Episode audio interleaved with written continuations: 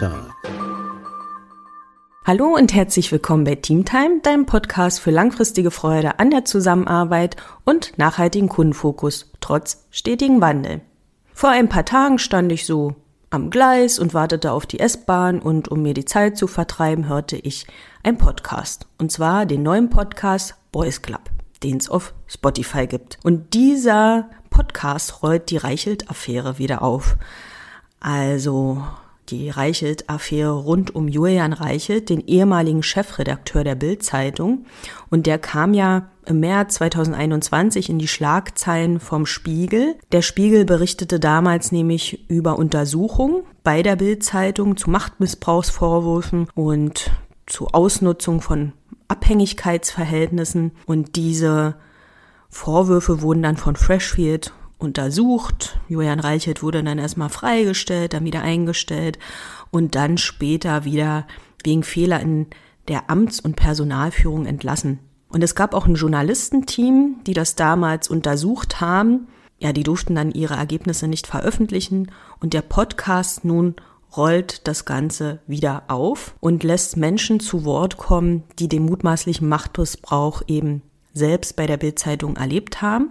Und das Ganze wird aufgerollt von den Journalistinnen Pia Stendera und Lena von Holt, die das ganz super machen, finde ich. Sehr eingängig und äh, man kann ihnen gut zuhören, sowie den mutmaßlichen Opfern, die dort eben zu Wort kommen. Und ja, wir kriegen in diesem Podcast Einblicke in das System, was ja diese mutmaßlichen muss man ja mal so sagen, immer vorsichtig sein, ne, diese mutmaßlichen Vorgänge eben unterstützt hat oder bei diesen Sachen eben weggeschaut hat oder das zugelassen hat, wie auch immer.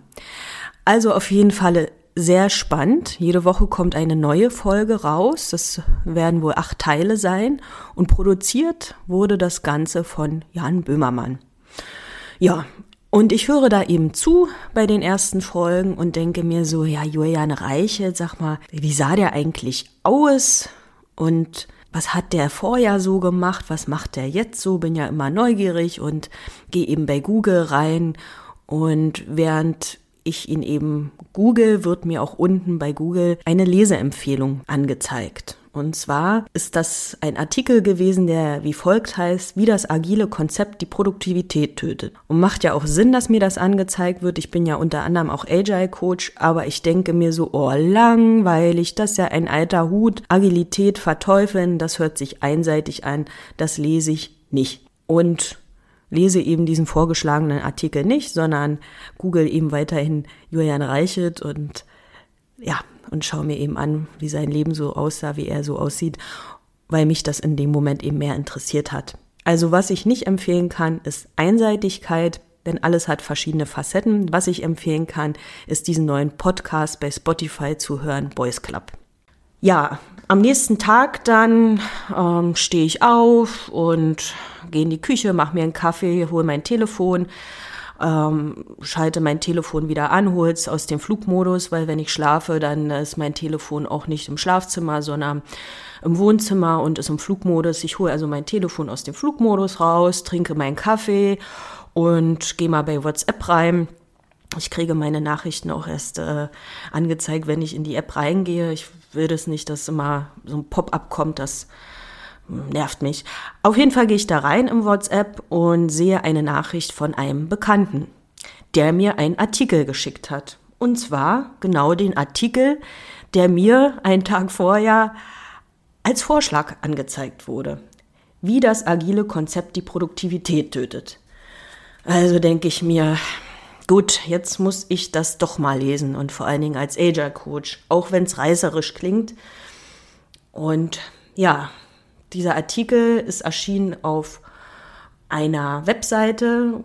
Golem ist wohl, ja, sind wohl IT-News für Profis, für IT-Profis, die dort veröffentlicht werden und da ist eben dieser Artikel erschienen. Und um auch ja auf meinen Bekannten einzugehen, weil der mir dann eben auch schreibt, ja, hier liest dir das mal durch. Also konkret hat er geschrieben, mal gucken, interessante Ansicht. Und wenn jemand sagt, interessante Ansicht, dann denke ich mir, okay, jetzt lese ich das mal auch. Ich bin ja immer neugierig. So, also, was machen wir heute? Wir schauen uns diesen Artikel mal an. Ich weiß nicht, wer ihn geschrieben hat. Ein Autor wurde nicht veröffentlicht, aber egal, wir gehen das jetzt hier mal Schritt für Schritt durch, denn es ist ja eine Ansicht und ich möchte vielleicht ein bisschen in die Gegenansicht gehen, aber nicht nur das. Vielleicht habe ich ja teilweise auch die gleiche Meinung, obwohl ich Agile Coach bin. Wir schauen mal. Also, ich habe mir den Artikel ausgedruckt und ja, dann schauen wir doch mal, was dort so geschrieben steht. Und zwar geht's los mit die Grundprinzipien der agilen Softwareentwicklung sind lobenswert und viel besser als die alten Ideen. Das gefällt mir doch schon mal. Aber was sind denn überhaupt die alten Ideen? Davon schreibt der Autor ja gar nicht. Also alte Ideen wäre vielleicht ja, Wasserfallmethode, ja. Wenn es ein Projekt gibt, das umgesetzt werden muss, dass Meilensteine gesetzt werden und diese Meilensteine eben auch Schritt für Schritt in der vorgegebenen Zeit, so wie es geplant ist, durchgezogen werden. Also, das ist die Idealvorstellung, aber meistens haut es ja nicht hin. Und genau deshalb gibt es vielleicht die Agilität, wer weiß. Naja, aber der Autor schreibt ja auch nicht, was Agilität überhaupt ist. Und deshalb für diejenigen, ja, die mit Agilität nicht vertraut sind, wobei ich behaupte, jeder von uns ist mit Agilität vertraut. Für diejenigen habe ich aber trotzdem mal eine Definition mitgebracht vom Gabler Wirtschaftslexikon. Und dieses Gabler Wirtschaftslexikon sagt, Agilität ist die Gewandtheit, Wendigkeit oder Beweglichkeit von Organisation und Person beziehungsweise in Strukturen und Prozessen man reagiert flexibel auf unvorhersehbare Ereignisse und neue Anforderungen. Man ist etwa in Bezug auf Veränderungen nicht nur reaktiv, sondern auch proaktiv. Also flexibel sein. Das ist doch lobenswert. Und der Autor sagt ja auch, viele Unternehmen glauben, sie würden agil, indem sie sich strikt an eine Reihe unflexibler Regeln halten. Das Gegenteil passiert. Ja, okay, warum ist das eigentlich so oder was meint er damit? Also mein Bekannter hat mir zum Beispiel auch ja diesen Artikel geschickt und ich habe ihn ja dann auch darauf geantwortet und ich habe dann ähm, auch gesagt, ja, ich verstehe auch, woher die Anti-Haltung kommen kann. Es gibt zum Beispiel Agile-Coaches und Scrum Master, die einfach stur eine Methode durchsetzen wollen. Das macht aber oft keinen Sinn. Ich als Agile-Coach oder auch als Teammitglied, muss schon schauen, was im Team als Arbeitsweise Sinn macht, damit das Ziel erreicht werden kann. Und ja, da muss ich mutig anpassen und nicht so tun, als ob alles mit einer Methode erledigt werden kann. Es gibt ja auch unheimlich viele Methoden, ja, äh, für Agilität. Kanban, Scrum, große Modelle für mehrere Teams wie Safe, Less, Nexus. Habe ich da alles im Kopf davon, wie was funktioniert? Nein, weil ich ja gucken muss, was funktioniert für das Team, für das Produkt, für den Kunden. Und das schreibt der Autor hier nicht. Und was der Autor auch nicht schreibt, ist, warum wurde denn Agilität eigentlich so gehypt? Und das liegt daran, dass unsere Welt immer schnelllebiger wird. Es gibt jetzt auch eine Gegenbewegung, ja, manche äh, wollen auch ein bisschen die Geschwindigkeit rausnehmen, aber Fakt ist, die Wirtschaft ist doch schnelllebig. Und die Kundenanforderungen ändern sich auch immer wieder, denn Leben ändern sich und der Markt ändert sich. Und daher gibt es eben agile Methoden, welche eben die Lieferfähigkeit und die Qualität erhöhen sollen. Voraussetzung für Agilität ist übrigens, dass wir auch immer mit dem Kunden kommunizieren und auch im Team kommunizieren. Dazu auch gleich mehr, denn da gibt es auch ja etwas, was der Autor hier bemängelt in Bezug auf Kommunikation. Fakt ist aber, ich muss immer im Gespräch mit dem Kunden bleiben und fragen, was brauchst du denn gerade? Und da agile Konzepte meist kürzere Laufzeiten haben, ja, in der Umsetzung können auch schneller Aufgaben eingeplant werden, die eben die Kundenbedürfnisse befriedigen sollen. Also die Grundidee ist schon flexibel zu reagieren, so wie auch das Wirtschaftslexikon sagt, dass ich eben flexibel reagieren kann auf geänderte Anforderungen. Und dadurch bin ich eben schneller in der Reaktionsfähigkeit. Und dazu gehört auch Entscheidungsfreudigkeit. Und indem ich eben schneller reagiere, merkt der Kunde dann, ah, okay, der hat mir zugehört. Der reagiert direkt darauf, was angepasst werden soll. Und die Grundbasis für diese Agilität ist eben auch Selbstorganisation im Team. Jeder hat seinen Verantwortungsbereich, jeder muss da was übernehmen. Und so kann, es, so kann dann eben auch das geliefert werden, was der Kunde benötigt. Teamwork ist da gefragt und äh, so kann dann ein zufriedener Kunde ja entstehen, sage ich mal, und auch zufriedene Mitarbeiter. Das ist natürlich auch so, ne, ähm, das Idealbild. Aber das Kernziel ist eben, wettbewerbsfähig zu bleiben. Und deshalb sind da auch ganz viele Unternehmen so drauf geflogen und fliegen immer noch da drauf.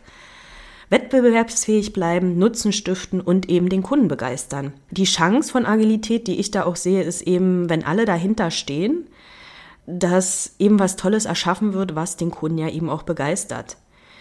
Grundbasis aber ist, dass ja auch viel gearbeitet werden muss und viel umgedacht werden muss und wir da auch mutig sein müssen und offen sein müssen und tolerant sein müssen. Naja, aber jetzt vielleicht mal hier wieder zurück zu dem Artikel. Was schreibt denn der Autor noch? Ja, wir haben bereits über eine dieser starren Regeln gesprochen, habe ich jetzt nicht gelesen, den Artikel, aber okay, dass die Arbeit in klar definierte Zyklen, die Sprints unterteilt werden muss und dass wir versuchen müssen, die Schwierigkeit von Aufgaben vorherzusagen, um sicherzustellen, dass sie in einem Sprint passen. Also ein Sprint ist eine vorgegebene Zeit, kann zwei Wochen sein, vier Wochen sein, wie auch immer. Diese Struktur fördert das Aufblähen von Aufgaben. Warum, frage ich mich. Wenn ich sage, was ich in zwei Wochen erledigen kann, dann blähe ich doch nichts auf. Die Mitarbeiter wollen die Versprechen, die sie für den Sprint gegeben haben, einhalten und blähen daher die Aufgaben auf. Was meint er damit mit aufblähen? Die Produktivität wird also im Namen der Vorhersehbarkeit geopfert. Moment. Stopp. Ich sage, was ich in zwei Wochen schaffe und das ist dann aufblähen? Das erschließt sich mir nicht. Denn wenn ich eine große Aufgabe habe und sage, ich schaffe aber nur einen bestimmten Teil von dieser Aufgabe in den zwei Wochen, dann blähe ich doch nichts auf. Da habe ich was unterteilt. Und wenn da irgendwie was ja verschleiert wird in dieser Aufgabenstellung, dann ist das doch ein Punkt, worüber gesprochen werden muss im Team. Also mir erschließt sich das nicht ganz. Die Starrheit der Sprints führt auch zu anderen Ineffizienten, schreibt der Autor hier. Wenn beispielsweise ein neuer Mitarbeiter in der Mitte des Sprints ins Team kommt, wird ihm meist bis zum Beginn des nächsten Sprints keine Arbeit zugewiesen. Oh, wie? Der sitzt dann dann rum? Das ist ja interessant. Und besagt Agilität, zum Beispiel Scrum nicht, dass die Teammitglieder sich selbst Aufgaben ziehen? Ja, okay. Ich habe es auch schon erlebt, dass vor Sprintbeginn ja die Aufgaben auch zugewiesen werden, beziehungsweise dass die Teammitglieder sagen, das ist mein Thema, das nehme ich mir, ich bin da Spezialist da drin und ähm, ich habe da auch Bock drauf, diese Aufgabe zu machen. Aber diese Pauschalisierung hier in dem Artikel, da wird was zugewiesen. Und was soll das überhaupt bedeuten? Jemand kommt in der Mitte des Sprints ins Team und dann wird ihm nicht eine Arbeit zugewiesen. Also ich behaupte, dann hat das Team nicht gut geplant. Denn wenn ich weiß, ein neues Teammitglied kommt, dann plane ich doch. Und plane auch Einarbeitungsaufgaben, sogenannte Stories in der Agilität mit ein. Und dann sitzt der neue Mitarbeiter auch nicht doof rum. Naja, gut. Der Autor sagt auch, das agile Konzept verwaltet auch die tägliche Arbeit, was noch zu mehr ineffizient führt. Und er sagt dann auch, ja, dass es eben vorgeschriebene Meetings gibt, sogenannte Stand-up-Meetings, die zum Beispiel 15 Minuten dauern. Und darin gibt jedes Teammitglied ein Update zu den aktuellen Aufgaben und möglichen Blockaden. Warum ist das ineffizient? Also, er schreibt hier, die Idee ist eine Art Teamsynergie zu schaffen, aber das habe ich noch nie erlebt. Es wird schnell zu Checkboxen abhaken. Meistens nutzen die Mitarbeiter es für einen Bericht an den Vorgesetzten und nicht zum Austausch. Ja, also erst einmal Stand-up-Meetings von 15 Minuten. Klassischerweise ja, bei Scrum wird empfohlen, das jeden Tag zu machen. Warum habe ich aber nicht den Mut, das auch zu hinterfragen im Team? Denn nicht für jedes Team passt das. Und wenn ich feststelle, das ist nicht unsere Arbeitsweise, so viel haben wir gar nicht zum Austauschen, dann kann ich doch auch sagen, alles klar, wir machen das nur alle zwei Tage oder wir haben nur ein Weekly, also einmal in der Woche. Und warum ist das zu einem Bericht geworden für den Vorgesetzten? Also die Agilität und auch zum Beispiel Scrum, das eine Framework, unterstützt eher die Zusammenarbeit und ist nicht als Bericht an den Vorgesetzten gedacht. Die Idee ist dahinter, dass die Teammitglieder sich darüber austauschen, was läuft denn gerade, was, was tue ich gerade, wo brauche ich vielleicht Hilfe und bin ich auch noch im Plan oder eben nicht. Ja. Der Autor schreibt auch, einige Versionen des agilen Konzepts verlangen auch, dass die Mitarbeiter nach Abschluss jeder Aufgabe allen anderen Teammitgliedern zeigen, was sie getan haben. Ja, aber die Grundidee ist nicht, dass alles dort gezeigt wird in einem Review, sogenannten Review-Termin, also da stellen schon mal Entwickler ihre Aufgaben vor oder wie sie das gelöst haben. Die Idee dahinter ist aber, das Wissen zu verteilen und auch zu sagen, schaut mal, so und so habe ich zum Beispiel als Entwickler den Code aufgesetzt und so bin ich auch vorgegangen in dem Tool oder wie auch immer. Aber es muss in diesem Meeting nicht alles eins zu eins dargestellt werden. Also auch da, also ich weiß nicht, um was für ein Team der Autor arbeitet, aber das hätte ich doch mal angesprochen gesagt. Ja, also wenn ich zum Beispiel eine Aufgabe habe, die im Team schon tausendmal, sage ich mal, übertrieben erledigt wurde, dann würde ich sagen, also das habe ich gemacht, ihr wisst ja, wie das geht, das muss ich jetzt hier nicht im Detail vorstellen, denn unsere Zeit ist kostbar. So, dann schauen wir mal hier weiter. Dann spricht er von langen Sitzungen zur Selbstreflexion, in der äh, in diesen Sitzungen spricht, oder also er sagt, dann treffen sich alle Teammitglieder zu einer langen gemeinsamen Sitzung zur Selbstreflexion, in der jeder über alles spricht, was er getan hat. Das ist eine Übertreibung. Er spricht hier von der sogenannten Retrospektive und diese Retrospektive ist gedacht, um sich über die vergangenen Wochen, also wenn zum Beispiel der Sprint zwei Wochen war, darüber sich auszutauschen und zu sagen, was lief denn gut, was lief nicht gut, was können wir verbessern, wie wollen wir das auch verbessern und dann eben Maßnahmen abzuleiten. Die Idee ist aber nicht, dass jeder über alles spricht und was bedeutet auch über alles sprechen. Die Idee sollte eher sein zu sagen, was hat uns bewegt in den letzten zwei Wochen und was können wir auch anpassen. Und mal eine ganz andere Idee. Vielleicht wollt ihr ja auch mal thematisch irgendwas besprechen. Und vielleicht ist in diesen zwei Wochen nichts Weltbewegendes passiert. Ist es dann nicht vielleicht auch erlaubt, diesen Termin mal abzusagen? Ich glaube schon. Das wird aber vielleicht ein Hardliner nicht so gefallen. Und vielleicht ist der Autor auch einem Hardliner begegnet. Das ist ja hier auch meine Vermutung. Naja, was schreibt er denn hier noch? Ein Großteil der Arbeit im technischen Bereich ist also mit Metaarbeit verbunden. Zuerst spricht man über die Arbeit, die man tun wird, dann spricht man zwei Wochen lang jeden Tag über die Arbeit, die man gerade erledigt. Hier muss man viel vortäuschen, dann stellt man das Ergebnis seiner Arbeit vor und dann reflektiert man gemeinsam darüber. Ja, also wenn zu viel gesprochen wird und das kenne ich auch, ja, dass immer wieder die Länge von Meetings in ja kritisch betrachtet wird und dass auch gesagt wird, ey, wie können wir denn Zeit einsparen? Ja, wie können wir denn Zeit einsparen, indem sich jeder mal selber hinterfragt, trage ich hier gerade wirklich was Wichtiges bei oder nicht? Und wenn nicht, dann halte ich doch einfach mal meinen Mund. Und dann können auch Meetings vielleicht mal früher beendet werden. Aber ich kann den Autor hier verstehen. Also, dass manche Meetings werden künstlich in die Länge gezogen. Und das sagt er hier auch. Sehr oft dauert die Metaarbeit länger als die eigentliche Arbeit.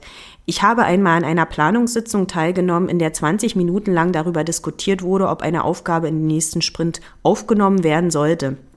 Die Aufgabe konnte in fünf Minuten erledigt werden. Also das ist natürlich, ja, das ist Mist und das habe ich auch schon öfter erlebt, dass dann mehr darüber diskutiert wird, als es überhaupt, ja, lohnenswert ist.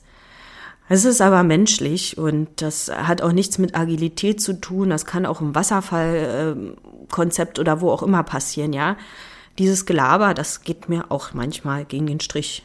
Sich da selber auch zu führen und zu sagen, ey, das dauert nur fünf Minuten, stopp mal, wir reden jetzt nicht weiter darüber. Wenn jemand eine Frage zu der Aufgabe hat, dann auch gerne dann. Aber ja, also Selbstdisziplin ist hier dann auch gefragt.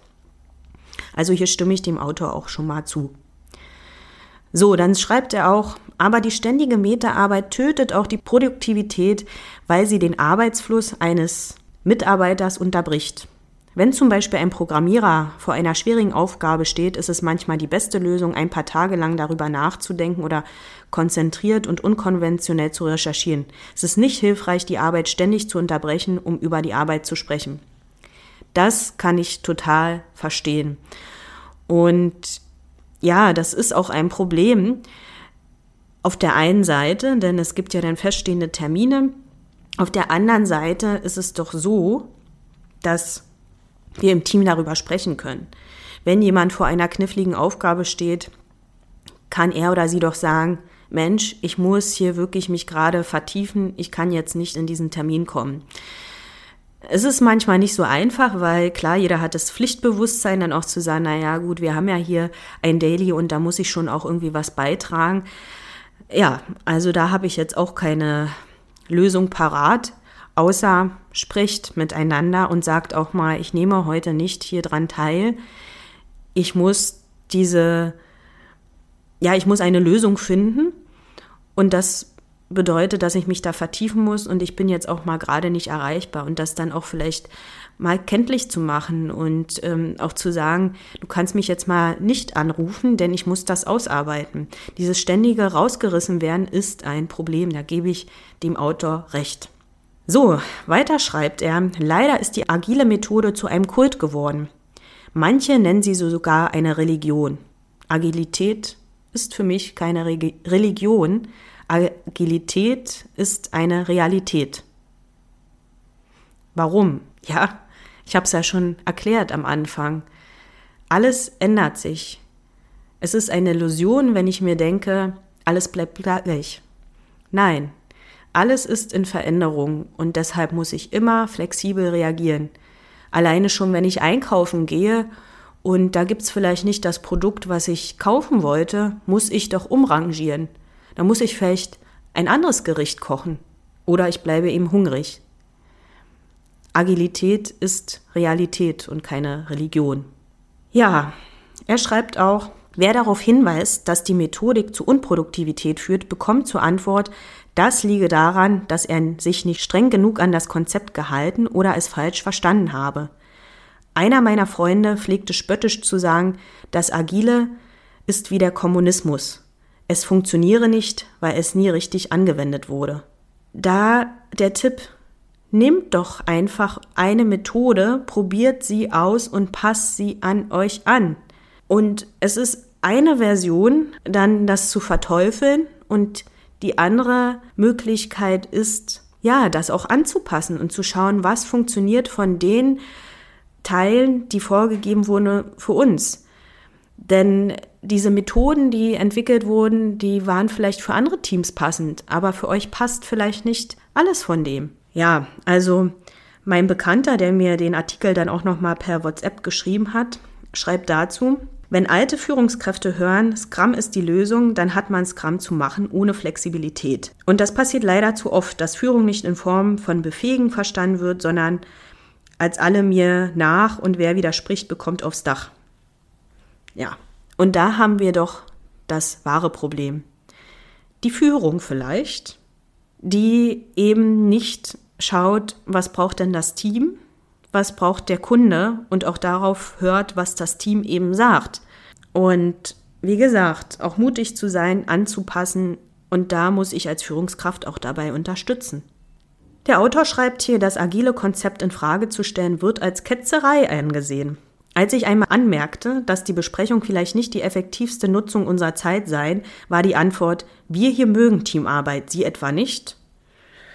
Puh, also das war einmal den Autor in die Ecke gestellt Und das ist nicht so, wie es sein sollte. Denn die Agilität besagt auch, Störungen haben Vorrang. Und wenn der Autor in diesem Team bemängelt hat, dass vielleicht keine Zeit da ist, um Aufgaben umzusetzen und so weiter, dann hat diese Störung, diese Anmerkung Vorrang. Und es muss geschaut werden, wie können wir das Problem lösen. Wie kann zum Beispiel der Entwickler, der gerade Zeit braucht, um eine Lösung zu entwickeln, seine Ruhe erhalten?